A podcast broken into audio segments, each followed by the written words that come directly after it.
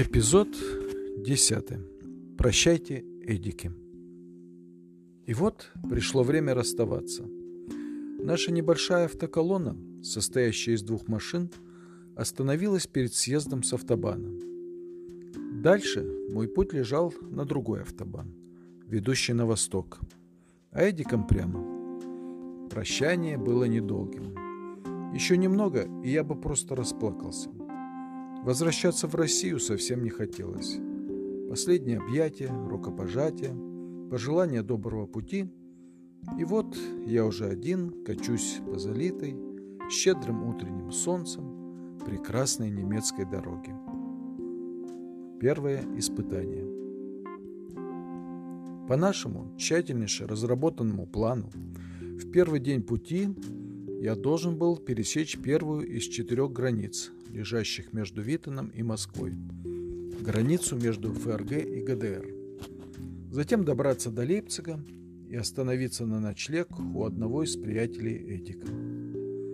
До границы я доехал абсолютно без проблем.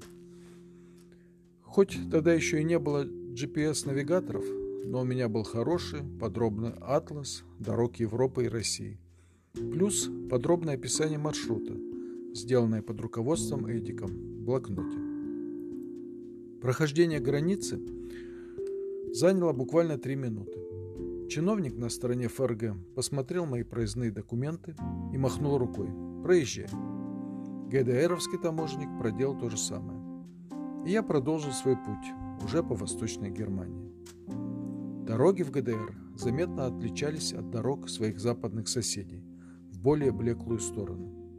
Вроде все неплохо, но нет того лоска, что в Западной Германии. Разметка не такая яркая, полотно не такое ровное, заправки не такие красивые. Первая засада поджидала меня на подъезде к Лейпцигу. Ляйпциг по-немецки. Я торопился быстрее добраться до города, так как уже темнело, и мне улыбалась перспектива искать в совершенно незнакомом городе дом Эдикиного приятеля, да еще и не зная языка, да еще и ночью.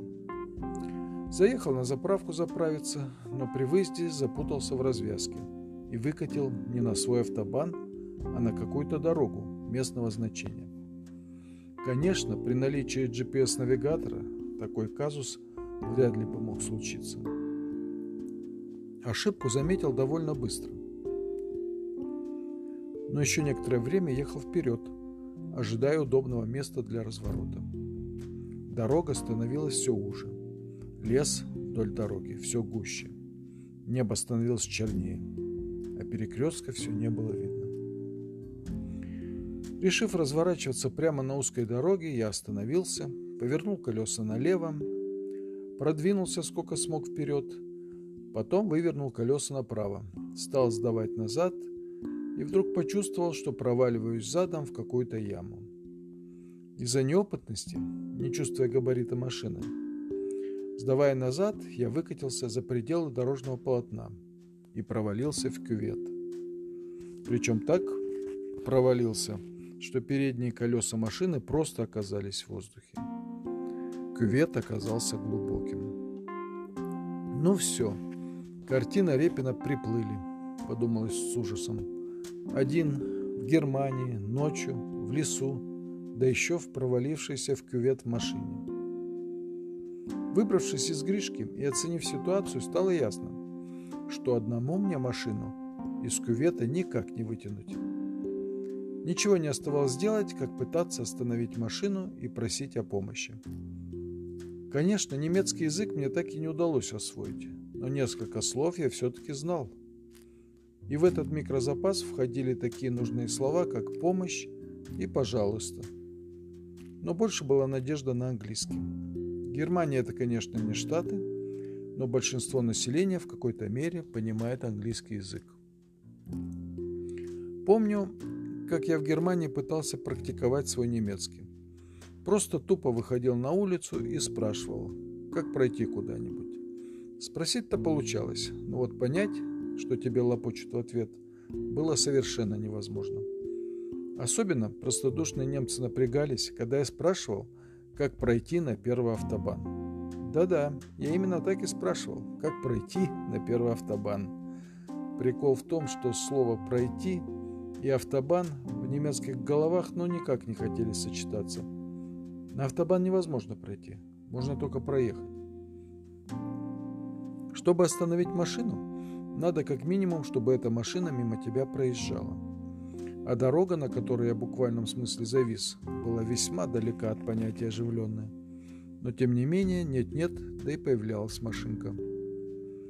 Несколько машин проехали не останавливаясь. Но, наконец-то, поднятая рука и торчащий из кювета капот Гришки произвели должное впечатление на какого-то сентиментального немца, и около меня притормозила легковушка. Я с надеждой подбежал к окошку водителя, сначала сказал несколько раз волшебное слово «хильфе», что по-немецки означает «помощь», а потом стал по-английски и с помощью жестов объяснять, что произошло. Немец все понял и тоже на английском языке посоветовал не волноваться. Дескать, он сейчас доедет до ближайшего городка и заявит в полицию о происшедшем. Полиция приедет и окажет помощь. Нет, такой оборот событий меня совершенно не устраивал. Еще не хватало с полицией объясняться. Поэтому я душевно поблагодарил немца-водителя за помощь и самым решительным образом попросил его в полицию не обращаться.